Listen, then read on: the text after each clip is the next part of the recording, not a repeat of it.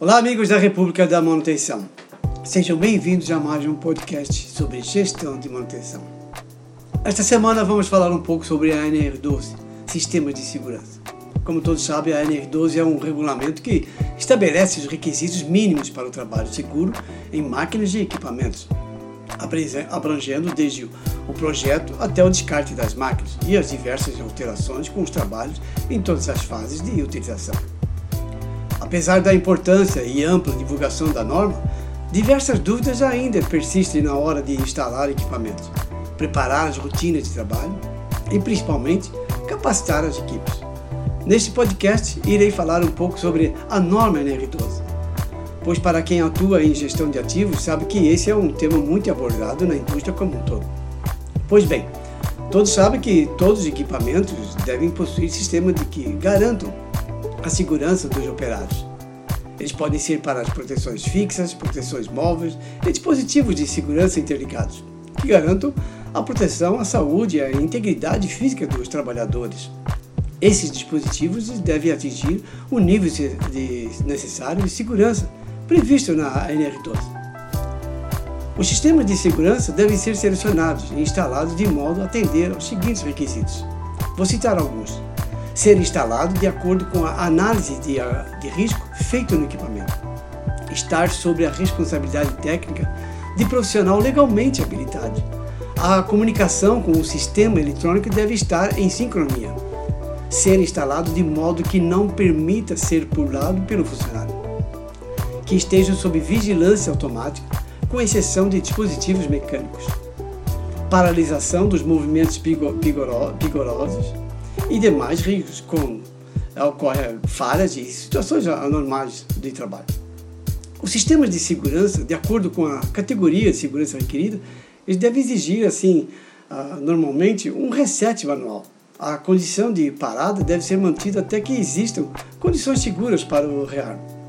A NR12 classifica algumas barreiras físicas, como proteção fixa, que deve ser mantida em sua posição de maneira permanente ou por meio de elementos de fixação que só permitam sua remoção ou abertura com o uso de ferramentas.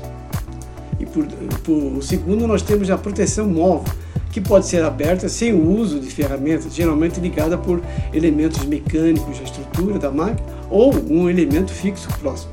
E deve se associar a dispositivo de entretravamento, é claro. Quando não possuir proteção fixa, obrigatoriamente o equipamento deverá possuir um sistema de proteção móvel que traga confiança e proteção àqueles que estão operando o equipamento. Por isso, a necessidade de dispositivos de segurança e componentes que interligados ou associados às proteções reduzam os riscos de acidentes e outros agravos à saúde. Os intertravamentos são mais usados como é, comandos elétricos ou interfaces de segurança.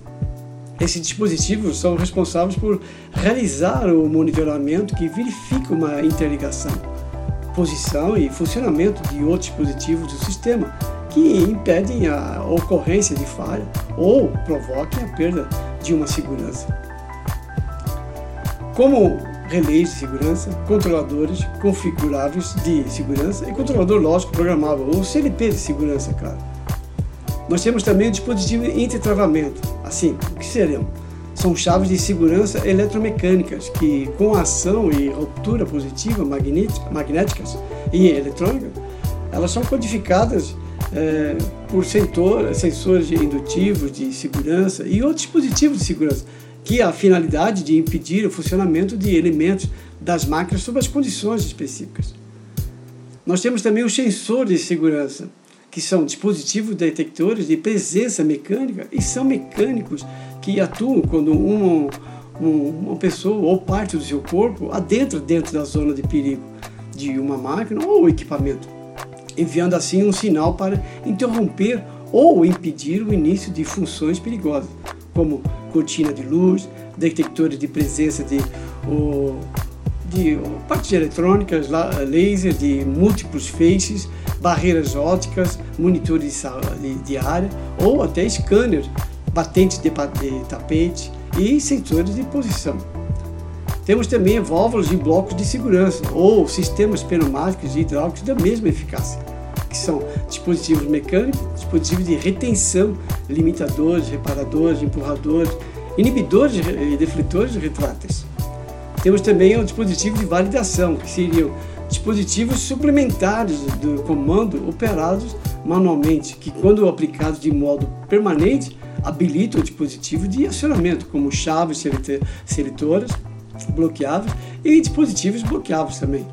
Os componentes relacionados ao sistema de segurança e comandos de acionamento e parada de máquina, inclusive de emergência, eles devem garantir a manutenção do estado seguro da máquina ou equipamento quando ocorrem eh, flutuações no nível de energia, além dos limites consideráveis do projeto, inclusive corte de estabelecimento de fornecimento de energia.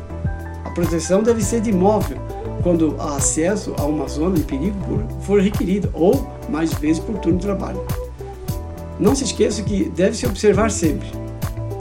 Por exemplo, a proteção deve ser associada a um dispositivo de intertravamento, quando a sua abertura não possibilitar o acesso à zona de perigo antes da eliminação do risco. A proteção ela deve ser associada a um dispositivo de intertravamento, com bloqueio, quando sua abertura possibilitar o acesso à zona de perigo antes da eliminação do risco. As máquinas e equipamentos dotados de proteção móveis associados a dispositivos de travamento devem operar somente quando as proteções estiverem fechadas para que para quem trabalha em fábrica de ração. Deixo um exemplo aqui, a porta do milho, do moinho, desculpe um pré-condicionado e misturador. Todos esses equipamentos já fizeram vítimas fatais e são perigosos quando negligenciados.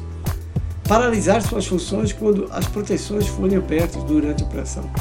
Um bom equipamento de um fornecedor confiável deve desarmar no mesmo instante quando uma porta for aberta. E garantir que o fechamento da proteção, das proteções por si só possa dar início às funções de trabalho normalmente em é, contato do operador com o equipamento de Strava, o sistema e o religamento deve ser feito pelo painel, ou seja, o operador se afasta do equipamento para religá-lo.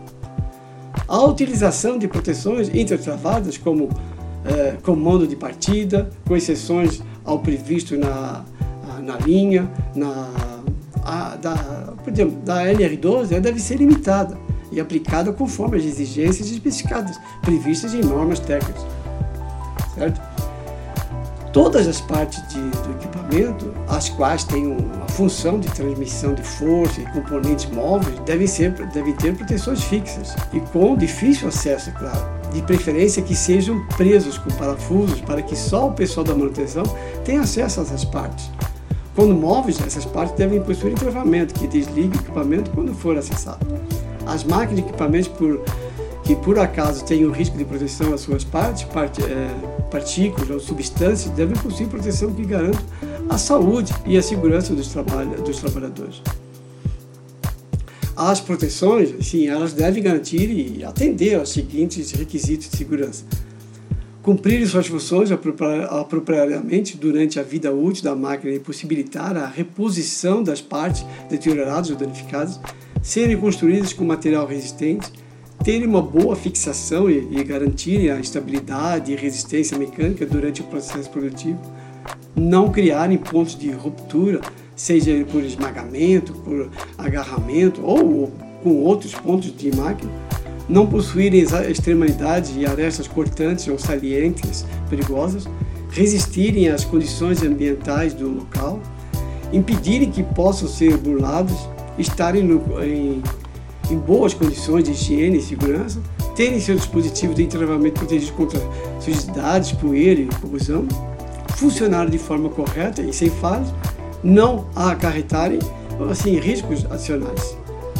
Bem, em função do, do, risco, ele deverá ser exigido por projeto, diagrama ou uma representação, representação esquemática do sistema de segurança de máquina, com respectivas especificações técnicas em língua portuguesa. E por último, e não menos importante, quando a máquina não possuir a documentação técnica exigida, o proprietário tem a obrigação de constituí-lo, sob a responsabilidade de um profissional legalmente habilitado e com a respectiva anotação de responsabilidade técnica do Conselho Regional de Engenharia e Arquitetura. Muito bem, Este foi uma pequena introdução sobre o NR12, Sistema de Segurança. Espero que eu tenha conseguido passar um pouco sobre esse tema. Caso queiram mais informações, pode entrar em contato. Esse foi o nosso podcast número 34, República da Manutenção. Não se esqueça de nos seguir. Para dúvidas e sugestões e temas, ou me siga no Instagram e Facebook. Consultoria J. Consultoria. Lá estarei respondendo a todos. Um grande abraço.